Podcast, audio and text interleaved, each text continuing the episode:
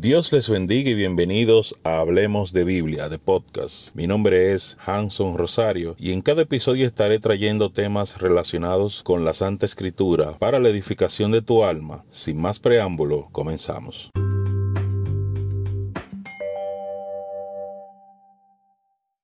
Dios les bendiga y bienvenidos a su programa Hablemos de Biblia. Mi nombre es Hanson Rosario. El mío es Jeffrey Peguero y hoy estaremos hablando de lo que es la Biblia en este que es el mes de las Santas Escrituras de Dios. Pero primero tenemos la palabra, la santa y bendita palabra de Dios que está en segunda de Timoteo 3, 16 al 17. Y dice así la palabra de Dios en el nombre que es sobre todo nombre, el nombre de Jesús. Toda escritura es inspirada por Dios y útil para enseñar, para redalguir para corregir, para instruir en justicia, a fin de que el hombre de Dios sea perfecto, enteramente preparado para toda buena obra. Que el Señor añada bendición a su santa y bendita palabra. Amén. Bien, tenemos la palabra de Dios que es la Santa Biblia, la Santa Escritura, donde dice que Biblia es conjunto de libros, es la traducción del, del griego, Biblios, en donde se tradujo como conjunto de libros. Las Santas Escrituras es un conjunto de libros en donde Dios plasma las Santas Escrituras y nos enseña cómo vivir, nos enseña todo lo que pasó, nos enseña desde la creación del hombre hasta este día. La Biblia fue escrita en diferentes tiempos, según los, los estudiosos de la palabra, los eruditos, las Santas Escrituras eh, tuvieron en tiempo de entre mil, entre 900 antes de Cristo a, a 100 años después de Cristo.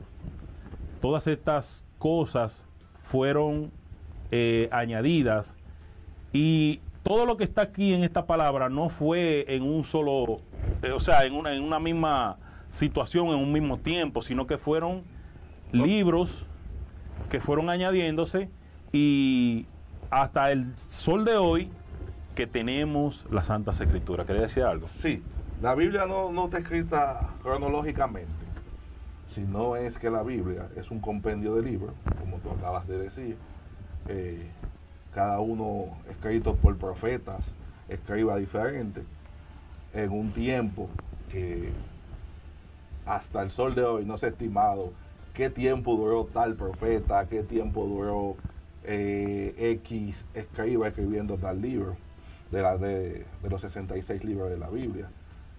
Tenemos que tener en cuenta que la Biblia los escritos tienen más de 3.500 años. En ese lazo de tiempo, antes de Cristo y después de Cristo. Entonces todavía al sol de hoy aparecen escritos de la escritura que son añadidos a través de los tiempos en Biblias. Eso es algo que hay que tomar bien en cuenta. Porque hay expertos que han encontrado fragmentos en papel papiro escrito de la Biblia. Amén. Sí, cuando me refiero al 900 antes de Cristo, me refiero a escribir. O sea, no es, no es que no, el suceso no fue ahí. Exacto. El suceso fue del 900, desde ahí hasta, hasta el, el año 100 de Cristo. Porque si nos vamos a los sucesos, los sucesos ocurrieron antes. O sea, vemos que todos esos sucesos sucedieron antes, pero vemos que Adán no escribió. Vemos que, por ejemplo, Eva no escribió. Pero lo que sabemos de ello viene después. Se le atribuye a Moisés los primeros cinco libros que le llaman el Pentateuco y la ley, pero también se le, se le se agregan muchísimas cosas que él no vivió, sino que fue revelación de Dios hacia el ser humano. Entonces, esos hechos que que generaron después las escrituras sucedieron muchísimos años. Se habla de, de Enoch, se habla de, de lo que es el diluvio, pero todo eso fue escrito muchos años después. Ahora,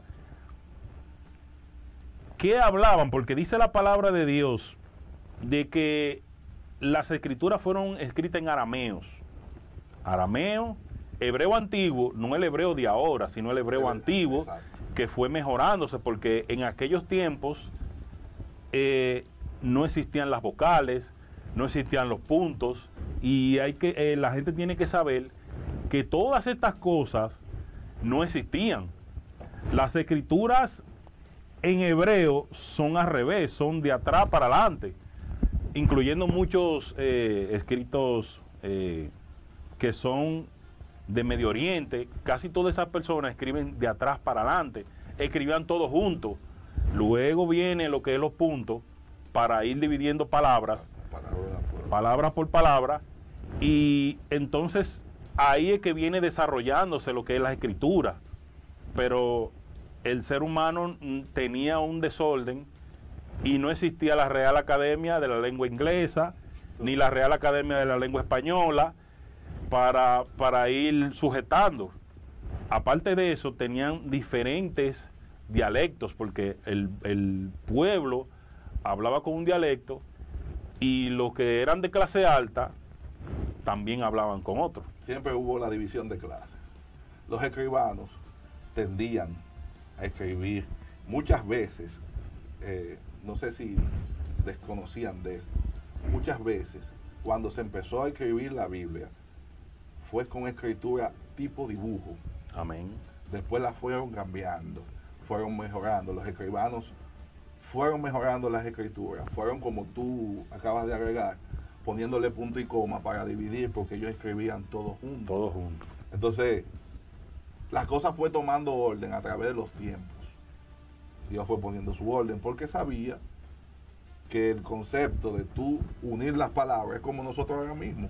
Podemos escribir algo, si lo ponemos todos juntos, para tú leer, se te va a hacer muy incómodo. Sí.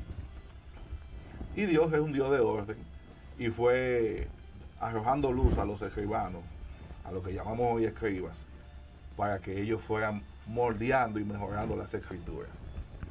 Amén.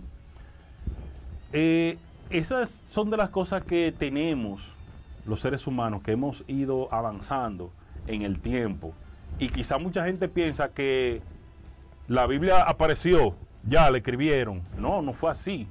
Por eso estamos aquí, para ir paso por paso, para darte eh, luz a través de, de lo que fue, cómo se, se fue conformando la Biblia a través de los tiempos. Y esto es un tema muy largo. Y no vamos a entrar en muchos detalles porque hay mucha gente que no entiende algunas cosas, pero sí de la forma más llana y posible para que puedan entender de dónde salió la Biblia, que no fue algo que fue un invento ya escrito como usted lo tiene ahora. Sí, la Biblia es profunda.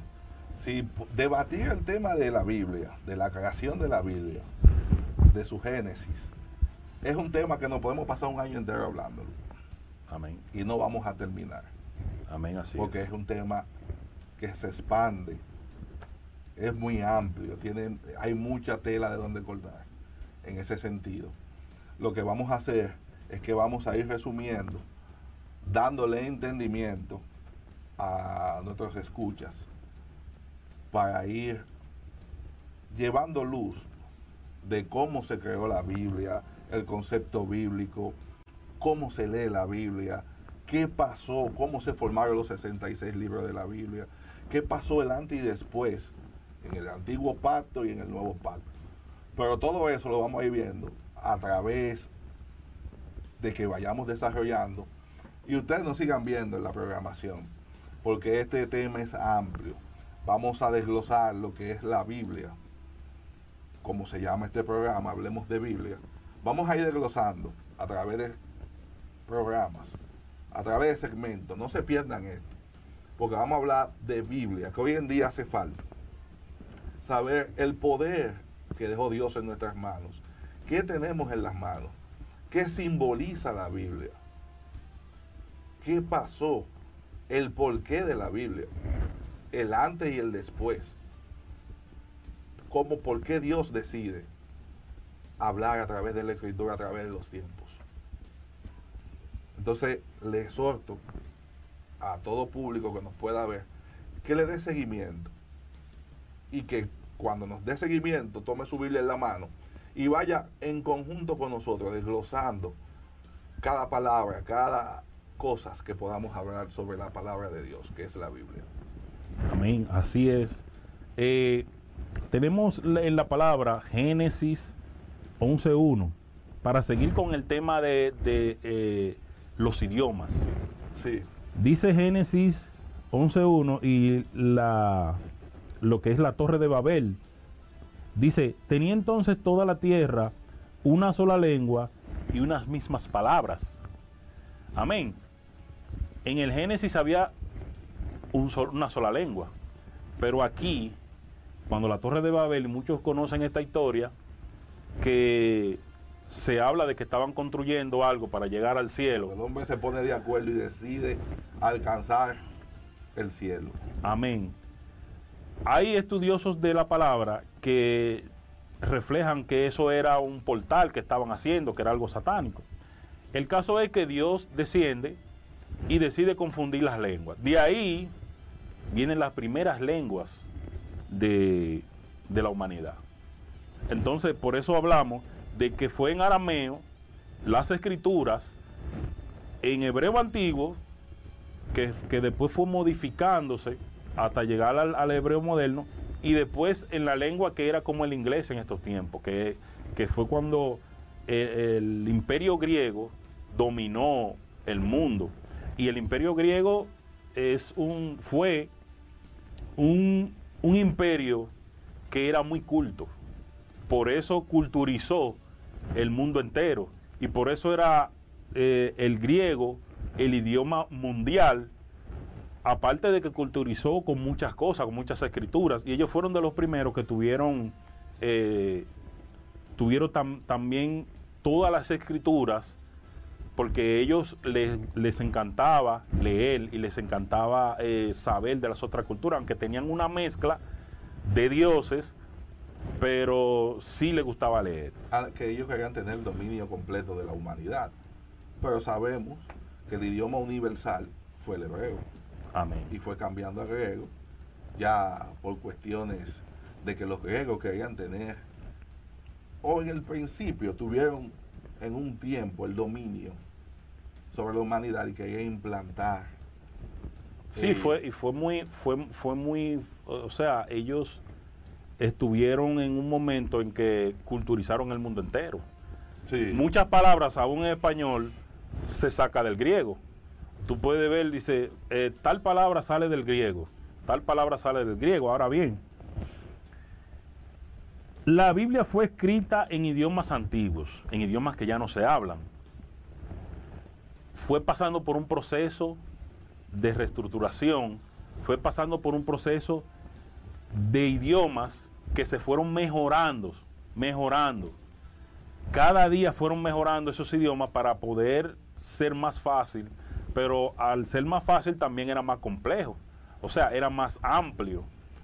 Y cada escritura venía con, su, con, su, con sus letras, venía con, su, su con toda la cosa que, que trae cada idioma.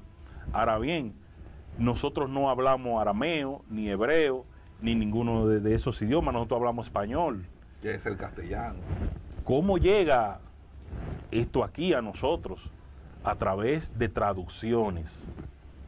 Y déjenme decirle algún dato que, que ha sido eh, confirmado por muchas personas, y es que cuando tú traduces, estamos hablando de idiomas eh, actuales, idiomas actuales, un 15% se pierde en lo que es la traducción, en idiomas actuales.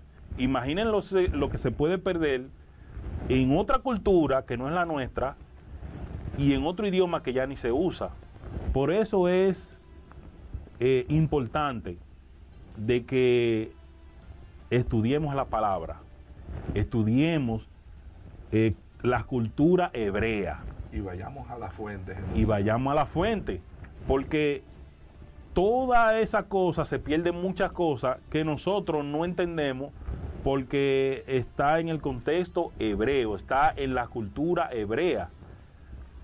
Cuando nosotros vemos eh, palabras y algunos significados, vemos, se pierden cosas, se pierden muchas cosas. A través de los tiempos ha sido así. Y nos damos cuenta en nuestro diario vivir, eso que tú acabas de decir. Eh, te pongo un ejemplo simple. Es como yo mandar a mi hija y mandarla a un supermercado, el colmado, y decirle, ve, cómprame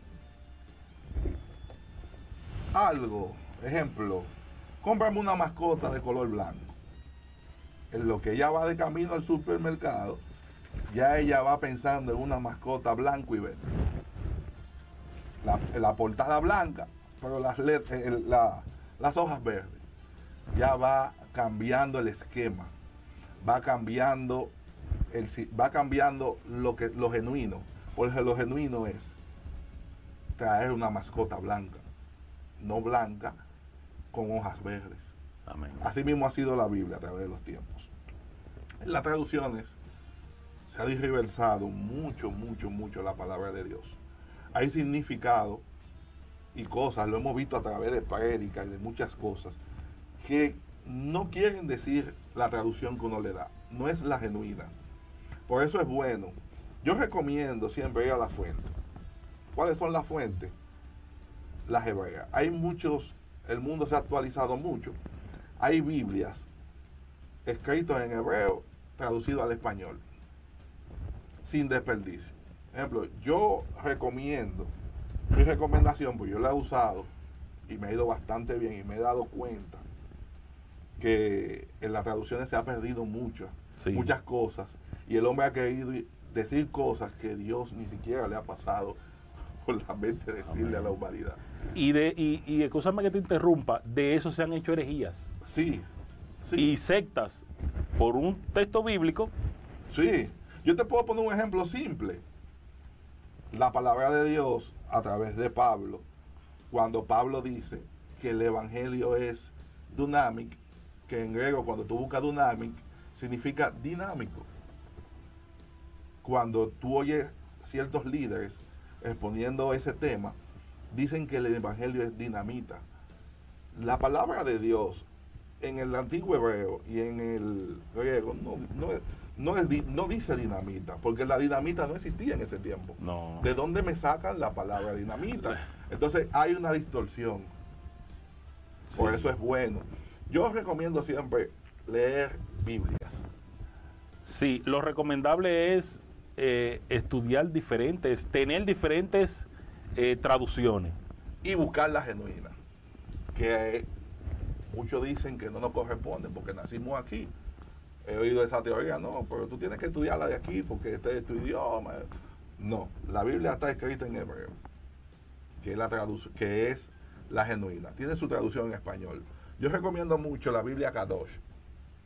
Amén. La ve, eh, eh, no tiene que comprarla, la- está digital. Y recomiendo mucho la King James King James. es excelente Biblia. Tiene un desglose muy parecido a la Kadosh. Pero no le quito el mérito a las demás Biblias, porque tienen sus virtudes. Amén. Es que, es que cada, eh, cada traducción, cuando hablamos de traducción, yo tengo como cinco traducciones diferentes. Entonces, cuando ahí no es que tú vas a leer una y después la otra y después la otra, sino lógica. Hay temas que si tú no lo entiendes en una, entonces ve a las otras para que puedas centralizarte en lo que Dios quiere decir. Sí, es bueno. Es bueno la preparación y el estudio, el estudio bíblico. Yo recomiendo mucho a las personas la escuela bíblica, pero una escuela bíblica con líderes bien formados en la palabra. Personas estudiadas, Amén. que estudien de verdad. Que eso es lo que mucha gente no quiere. El, el- mucha, muchos pueblos dicen, no, la letra mata, no lean. Entonces, esto es letra. Dice, no, la palabra dice Entonces, que la letra ah, mata el espíritu, pero tiene un sentido. Amén. Y, y cuando se hablaba de que la mucha letra mata el espíritu, eran los filósofos. Y eso fue más para los fariseos, Amén. porque ellos eran mucha letra y poco hecho. Poco hecho. Entonces- Pero, pero estamos hablando de, de, de mucha letra aquí. Sí. O sea, esto es lo que Dios quiere que, le- que, que nos aprendamos. Ese es nuestro tiempo. manual de vida, Amén. el cual Dios nos dejó para que lleguemos hacia Él.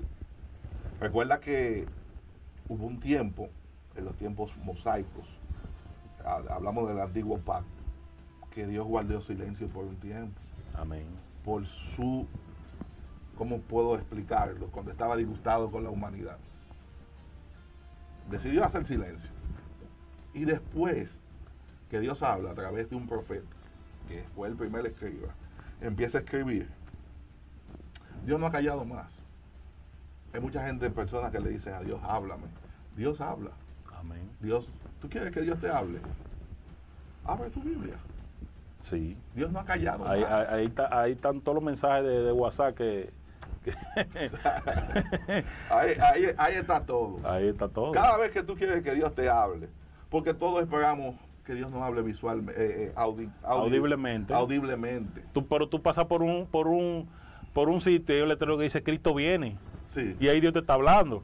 sí, Vemos, eh, ahora que hago un, un paréntesis ahí, porque es interesante, por ejemplo, eh, el, urbano que tuvo el accidente, un, urbano que tuvo un accidente aquí, eh, tuvo un accidente en- y lo último que chocó fue un palo luz. En el palo luz había un letrerito que decía, hoy puede ser tu último día. Entonces, él, él al principio se convirtió porque entendió el mensaje. Ahora, Black Point. Entonces, ahora él dice, bueno, está otra vez normal, pero en el principio él entendió el mensaje. Él chocó con, y él tuvo un accidente feo. ¿Y qué, qué, qué diosidencia? Porque no podemos decir coincidencia. Dios te está hablando. Ahí Dios habló. Y quedaste, y quedaste con vida. Muchas personas no creen que si no es audible, si no es a través de otro hombre que te hablen en lenguas o, o te ministren, Dios no habla.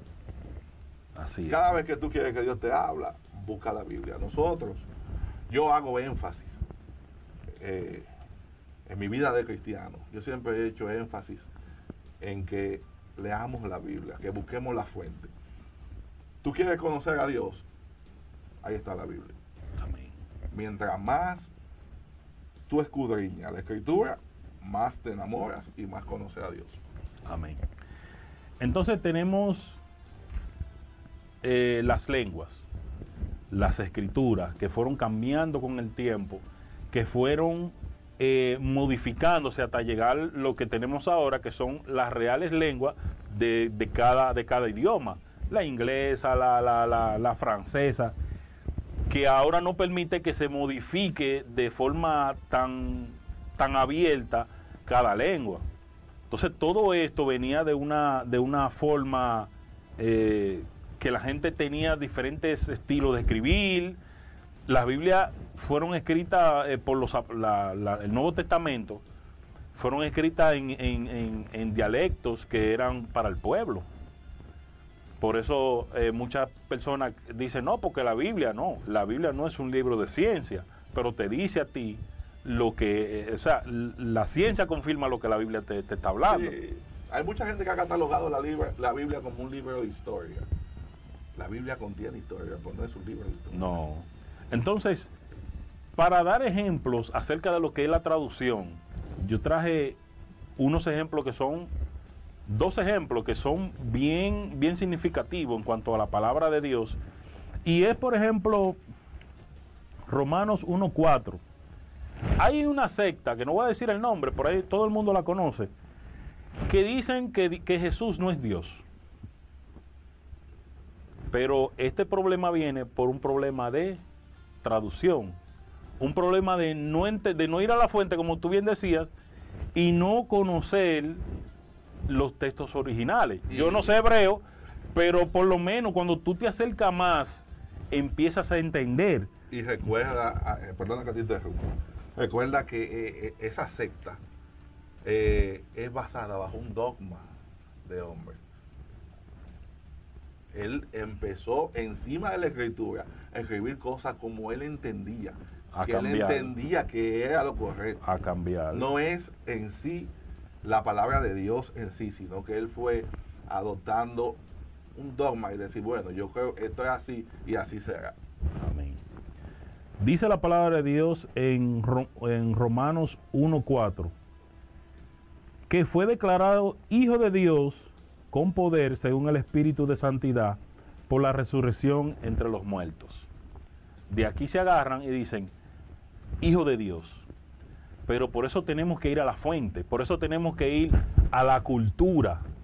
Para poder entender la palabra tenemos que ir a la cultura, al idioma, que era muy diferente y principalmente el griego que era demasiado rico en palabras. Por ejemplo, ellos dicen eso. Pero nosotros en, español tenemos una sola palabra para hijo. Hijo. Ese es mi hijo, esa es mi hija. Pero ¿qué significa hijo en español? Engendrado. Yo lo engendré, ese es mi hijo. Fue creado. Exacto. O sea, tuvo un inicio. Entonces, vemos que la palabra eh, que los griegos usan para hijo engendrado, hijo mío, es tecnon. Esta palabra significa este mi hijo, ese fue creado. Pero la palabra que se usa para Jesús es juios, que no es hijo engendrado, sino es un igual. Semejante. Un semejante que se que voluntariamente dice, yo voy a ser tu hijo. Por eso ellos dicen que Jesús no es Dios.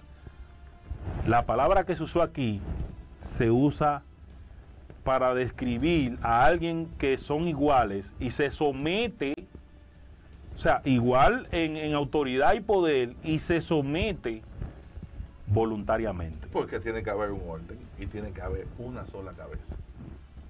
Amén. Entonces también tenemos la palabra amor. Los griegos tenían eros, tenían estoras, manía, pregna y ágape, que es lo, de, lo que describe a Cristo. Amor infinito. Un, por, ejemplo, el amor eros es el amor romántico. Nosotros decimos amor, yo te amo, como amigo. Pero no tenemos una definición para decir yo amo a mi esposa, yo amo a mi hijo, son amores diferentes. Ilimitantes. Ilimitantes. Entonces, cuando vemos la palabra, cuando vemos la palabra amor en griego, cada amor es diferente. Hay un amor para amigo, amistad. Hay un amor para eh, la pareja. El amor de pareja también trae lo que es la atracción física. El amor de amigo no. Todavía tú eres amigo de una mujer, tú eres un hombre, era amigo de una mujer y son amigos, pero no hay una atracción física, es, un amor de amistad. Entonces ellos bien definieron todas esas palabras, no igual que nosotros. Tiene sus limitaciones, menos el ágape. El ágape es el amor eh, que describe a Cristo. Es el amor eterno. Es el amor eterno, es el amor que eh, es voluntario, que es el amor hacia el prójimo, sin, sin, o sea, se desprende de todo. Cristo nos amó y nos amó con todo el amor del mundo, valga la redundancia, y se entregó por todos nosotros. Y todavía al día de hoy no, nos ama igual. Igualito. Porque Él nos sigue amando. Por su misericordia y su gracia estamos hoy aquí de pie. Amén. Entonces, tenemos también los materiales en que se escribía en la antigüedad vemos, por ejemplo, a, Moisés, que Dios le dice a él, alízate una piedra y escribe los y, ven para yo dictarte los mandamientos que tú rompiste. Porque la primera escritura la hizo Dios con, con su dedo y Moisés en el enojo con el becerro arrojó la piedra y la rompió. Ahora Dios le dice a él, hazte alízate una piedra y vuelve y escribe los diez mandamientos. O sea, vemos que estos eran los primeros materiales. Está la arcilla, está el metal. Lo que hacían era que cogían algo punzante porque no, no existía lo que era la tinta. Y cogían algo punzante y empezaban a rayar metales, eh, arcilla, eh, cerámica, piedras, Y estas fueron las primeras escrituras hasta que los eh, en, en Egipto se crea lo que es el papiro. Pero el papiro tenía un problema. Ahora bien, ¿qué es el papiro? Primeramente mencionar qué es el papiro. El papiro era un árbol, tenía un tallo largo, se sacaban unos filamentos y estos filamentos se machacaban y se ponían en, en cruz para que pudieran resistir, pero el papiro era de poco tiempo. Desechable. El papiro era desechable. Entonces, ahí viene otro problema con el papiro. ¿Por qué? Porque el papiro trae un problema. Al de ser desechable, al eh, durar muy poco, había que estar escribiendo constantemente. Entonces, la escritura, entonces ellos tuvieron que designar es, eh, copistas que venían y copiaban todo eso constantemente para hacer copias. Y el papiro solo resistía la pluma. La pluma. Otro detalle. Eh, La, la- la otra era el- el- el- la tinta. La tinta era, era con ceniza mezclada con agua. Mis hermanos, eh, para usted tener esto aquí, lo que hoy llamamos la Biblia, Pasó por un proceso. pasó por un proceso de miles de años. De miles de años y de mucha cosa, de mucha persecución. Pero tenemos que el, el papiro era en rollos también, que hasta el día de hoy lo usan en Israel. Sí, todavía se usa el papiro en rollo. Eso ya es una tradición, es su cultura de ellos. Y ellos tienen esta Biblia, pero a ellos les encanta El rollo. actuar. Acuérdate que venimos, todavía ellos están luchando con el crossover del antiguo y el nuevo Y el nuevo. Entonces ellos se han quedado, eh, culturalmente ellos usan el papel papiro.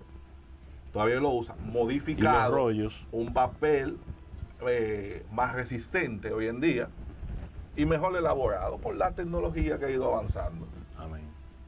Por eso te decía al principio, al inicio, si se dan cuenta, eh, en el escrito, que todavía aparecen rollos de 3.500 años.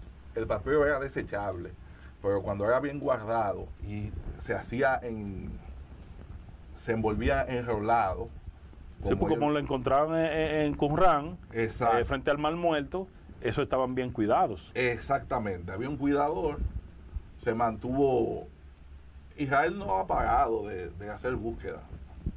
Sí, en, en todo Egipto se sigue haciendo excavaciones y en todas esas zonas eh, los gobiernos, eh, cuando hay algún arqueólogo de, de respeto, eh, ellos utilizan lo que es un permiso y dice, mira, en tal punto creemos que puede haber esto y esto que puede... Y eso le conviene al gobierno, porque el gobierno se queda con eso y es utilizado. Ahora el, el arqueólogo lo que gana es fama. Gana fama porque ellos no permiten que salga nada. No, no sale, no sale nada. de allá. Pero sí hay muchos escritos y sí hay muchas cosas, sí han encontrado muchas cosas, y principal también de Babilonia, se han encontrado muchas tablas de piedra. Se han encontrado fragmentos del arca. Hay muchas cosas. Eh, se encontró, eh, supone que es de Jesús, Amén. del manto que cuando Jesús eh, padeció, se supone que se supone, porque se encontró cerca de la tumba, que esa parte de esos fragmentos pertenecían al manto de Jesús. Amén. Y todavía por eso Israel no paga la búsqueda. Ellos, su cultura, eh, van a morir con ella. Van a quedar con ella. Porque para ellos simboliza mucho. Sí. Eh, parte de, de los otros, eh, donde empezamos a utilizar este tipo de, de formato, no es en, en- en los, en los papiros. Los papiros se utilizaban en rollos. Pero después viene lo que es el pergamino, el pergamino. Los Que viene de- usaban mucho. que viene de Pérgamo. Porque el, el rey de Pérgamo quiso traducir, quiso también tener una biblioteca. Y los reyes de eh, los, altos mandos de Egipto dijeron no, querían tener la exclusividad ellos. Entonces ellos inventaron lo que era el, pergamino, que eran, era piel, piel de animal, y entonces ellos no lo ponían en rollo, sino que empezaron a ponerlo así. Y ahí es que empiezan a, a utilizar el pergamino hasta estos tiempos. Todo eso, por todo ese proceso pasó la Biblia. Por todo ese proceso pasaron los libros para después ser juntados. Que ese es otro tema más adelante. Que ese otro tema. Que vamos a ir desglosando cuando se, cuando se define unir las escrituras. Plan de Dios. Exacto. Ya para que la humanidad en sí tengan todo y nadie sea justificado de que la palabra no llegó a él. Amén. Tenemos también lo que es eh, los versículos, que eso no existía. Los versículos, los capítulos, eso no existía. Todo esto viene después, en mil, eh, 1227. Viene esto por un, por un inglés, eh, Stephen Langton, quien fue que lo inventó, pero no fue utilizado hasta mil, 1382, donde se usa eh, en la primera Biblia inglesa, donde nos dan a nosotros toda esa separación, toda, eh, todo, ese, todo ese engranaje para nosotros decir, ok, vamos a leer Génesis 11.1. En antes no era así. En antes tú tenías que buscarlo a dónde era que lo decía. Exacto. Como sin número de página, sin número de nada, todo estaba escrito ahí. Por eso era que Dios les decía, ustedes tienen que aprendérsela. Comienza a leer. Comienza a leer. Así era la Biblia. Y nosotros empezamos a tener, a tener facilidades cuando tenemos lo que es los capítulos, los versículos, y vamos a un punto y leemos el punto que queremos, porque quizás ese es el punto que, que nos, nos hace falta. Pero todo esto ha sido un proceso, y más el proceso cuando vino al español. Cuando viene la Biblia al español, viene con la, con la revolución que armó Lutero. Sí, eso también es un tema que lo vamos a ir desglosando más adelante. Porque no le vamos a dar todo hoy. Vamos ahí, la Biblia es, la creación de la Biblia tiene muchas ricuras. Que yo entiendo que hoy en día las iglesias deberán enfocarse más en eso. En las raíces, en el génesis de todas las cosas. Sí, porque, porque no podemos hablar del apocalipsis donde no conocemos el Génesis. Entonces, el Génesis de la Biblia es muy importante. Es lo que decía, y vuelvo y repito, nosotros tenemos algo tan valioso que no sabemos lo que tenemos en las manos. Y el sacrificio y el tiempo que se tomó y todas las personas que padecieron para que hoy en día tuviéramos esto todo en un solo libro. Porque si nos imaginamos que se hubiese quedado como el principio, ¿quién, cómo íbamos a leer la Biblia? Bueno. Búscame el libro de, de, de, de Mateo. De Mateo. Y Mateo por allá, y Lucas por allá. Búscame el libro de, de Osías. Sí. Búscame el libro de Moisés, el Pentateuco. Sí, eh, el Génesis o números, todos estuvieran divididos, fuera un problema. Se hizo un, un, trabajo. El primer trabajo que se hizo se hizo en el siglo III antes de Cristo, cuando en Alejandría se, se, creó los 72, que se le llaman la Septuaginta. Eso, eso hicieron un trabajo que fue lo de lo del eh, Viejo Testamento, el Antiguo Pacto. Pero luego viene Cristo y entonces instaura el nuevo pacto y después se empieza a escribir otra vez. Cuando se empieza a escribir otra vez también hay persecución y todos padecieron persecución. Y ahí empiezan a escribir las personas, los que escriben, si analizamos, son personas que vivieron lo que escribían. Sí. Porque antes de, en el antiguo pacto, volvemos a que había muchos escribas que el trabajo de ellos era traducir y escribir lo que veían. Pero ya en el nuevo pacto vemos ya a Pablo escribiendo. Vemos a unos cuantos más apóstoles. Santiago escribió su libro. Y déjame decirte que se dice que eh, hay más cartas paulinas. Sí. Se dice. Y también hay eh, más escritos de, de Salomón. Dentro, de- de- dentro del marco de la Biblia, faltan muchos libros. Ejemplo, el libro de Enoch. La Biblia tiene su enigma, que Sí. es ese. Sí, pero hay, hay una, hay una, ahora que habla de eso, hay una palabra que dice que habla del libro de Hazel. La misma Biblia te dice a ti, y no está, escri- no está escrito en, el- en lo- en lo- en los libros de Hazel. Y Hazel es un libro, y la Biblia lo, lo dice. ¿Cómo ellos sabían de no? Porque había, un- había un libro. Ellos no sabían de no. no vivió demasiado tiempo atrás para ellos boca a boca poder darse cuenta de, de la vida de Enoch. O sea, se supone que se escribió de Enoch y que ellos leyeron a Enoch. Sí, así mismo es. Y ellos lo citan. Y es como digo, eh, hay muchos enigmas. Porque tú te puedes detener a pensar y decir, ¿cómo Enoch se fue caminando con Dios? ¿Quién lo vio? ¿Quién lo si vio? nada más eran ellos dos. Alguien lo tuvo que escribir. Alguien tuvo la revelación de eso porque no, no fue. Y hay un punto que hay que ver también y es que ellos, muchos de ellos no escribían. Por ejemplo, Moisés se le atribuyen las, eh, las escrituras, los primeros cinco libros, y también se le atribuye Job. Pero Moisés en sí no era que escribía, sino tenía un escriba, tenía, un tenía copista, tenía personas Sí. que hacían eso. Porque ¿cómo va a ser que en los últimos días de Moisés dice que Moisés murió y sigue escribiendo? Sí. Pues Moisés murió y siguió escribiendo.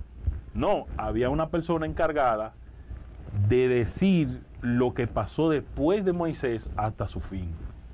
Escribanos. Eran Ahora personas, hay, esas personas no eran, no eran cualquier cosa, no era cualquier persona que ponían a escribir. De la persona tenía que tener más de 30 años, tenía que ser una persona seria y tenía que haber sido supervisado para hacer eso. No era, no era cualquiera, cualquiera no hacía ese, No, todo el ese mundo no era, trabajo. no era escriba.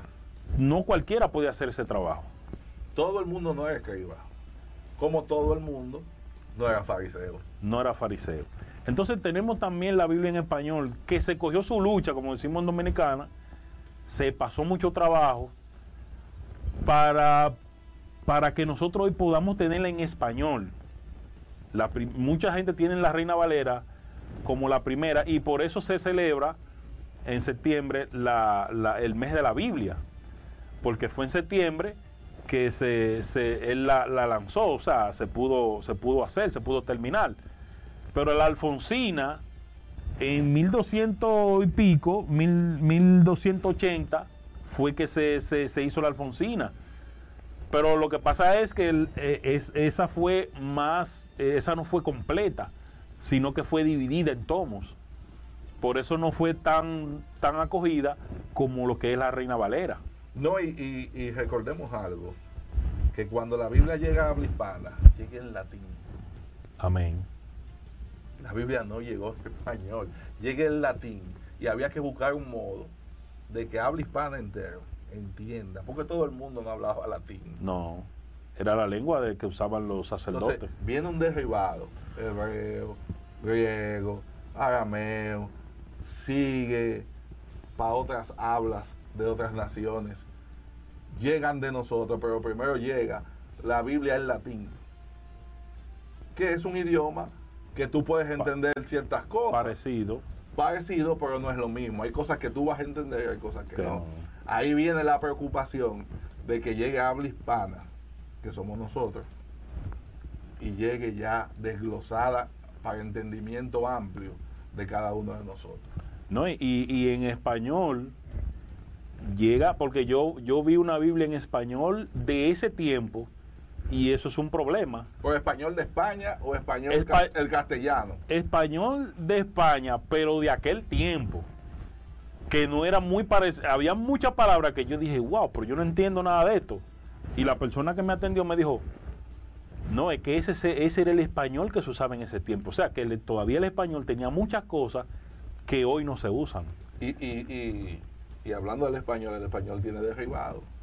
Porque si tú oyes un español hablando catalán, que es español, hay muchas cosas que, usted- que es lo que quiere dejar dicho. Sí, entonces también, también para, para tener esta Biblia en español, también eh, Cipriano de, Reina duró 12 años, porque era perseguido por la Inquisición.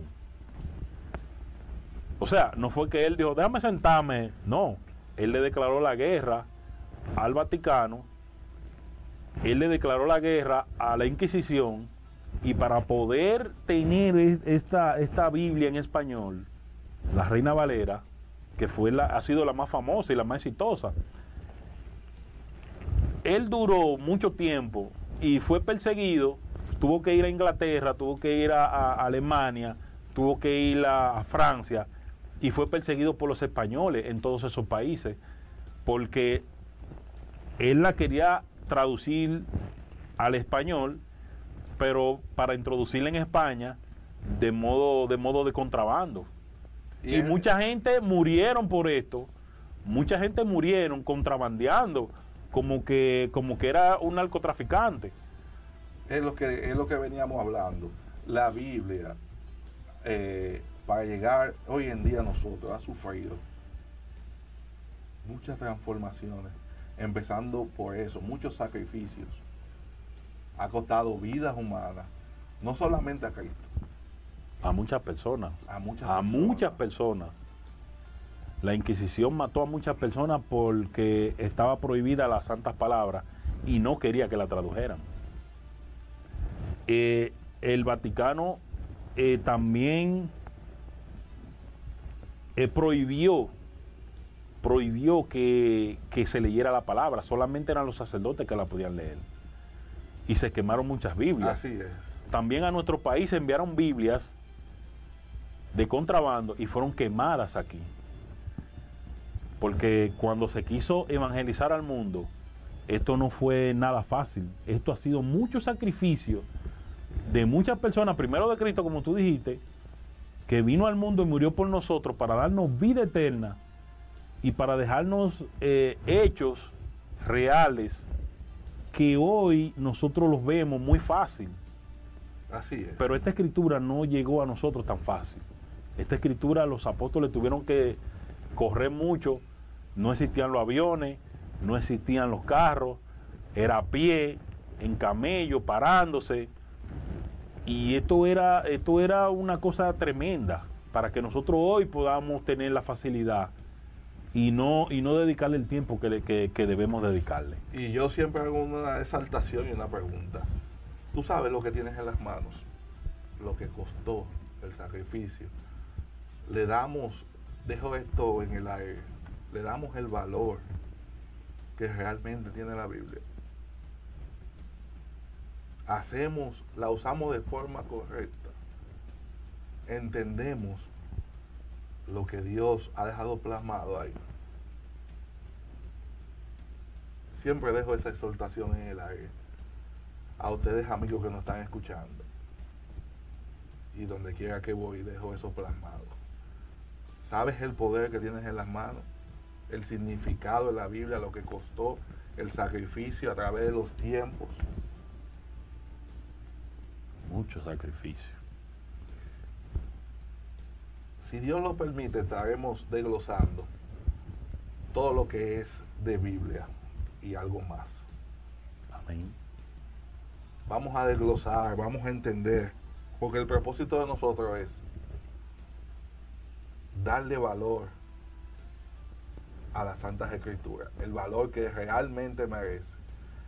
Pero empezamos diciéndole, desde su Génesis hasta su Apocalipsis. Porque la Biblia, la, misma palabra dice que todo pasará, pero la palabra de Dios nunca pasará. Así que hermanos, eh, mi exhortación es que el tesoro que tenemos en las manos, que es la escritura, la palabra de Dios, tiene un poder incalculable, invaluable, no tiene precio económico. Amémosla, vivamos bajo ese libro de la vida, de mandato, que es el libro como Dios quiere que vivamos, si queremos llegar a su presencia. Esa es mi exhortación final. Y decirte que sigas escuchándolo porque vamos a debatir, vamos a hablar todo lo que tiene que ver con la Biblia. Porque hoy en día se ha ido perdiendo el hablar de la palabra de Dios. Y el respeto.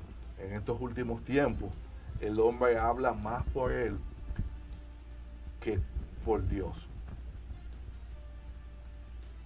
Muchas veces inocentemente por falta de preparación y muchas veces a propósito, porque desde el principio el hombre ha querido parecerse a Dios.